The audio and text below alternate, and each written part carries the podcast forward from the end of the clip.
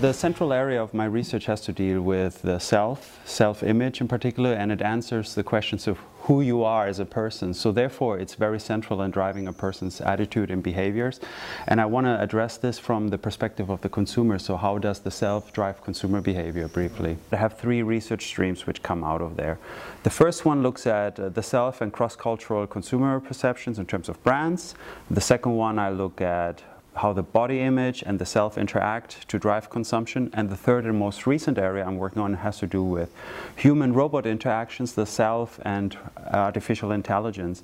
And that's probably the one which I'm focusing most efforts now. I recently published a discussion piece which addresses the, the key issue of which sectors or marketplace sectors will be affected most greatly in the next uh, decades. And there's ample evidence that healthcare, education are some of the key areas which will have a vast impact by AI and robots.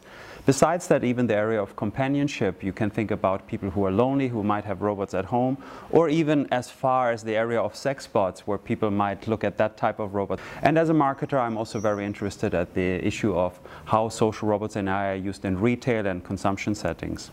With regards to specific empirical research which we're working on, I have a project now which we're developing with colleagues in the UK, and we're evaluating how social robots are used uh, to overcome acculturative stress. So after people relocate, they might have some additional stress, they might feel lonely, so how they might use companion robots in order to overcome that stress.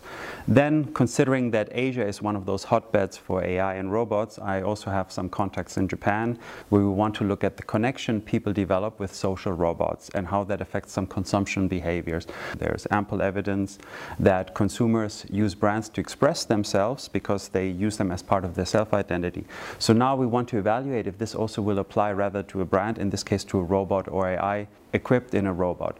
So if consumers connect well with these robots, it's more likely that they will accept these robots, for example, in a retail setting, and hospitality setting, and therefore make uh, the interaction more comfortable.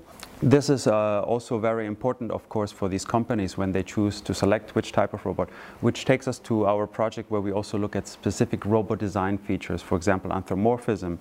Does the robot look more like a toy more like a Terminator or more like a human robot. So those design features might influence how comfortable you feel as a consumer when you interact with it.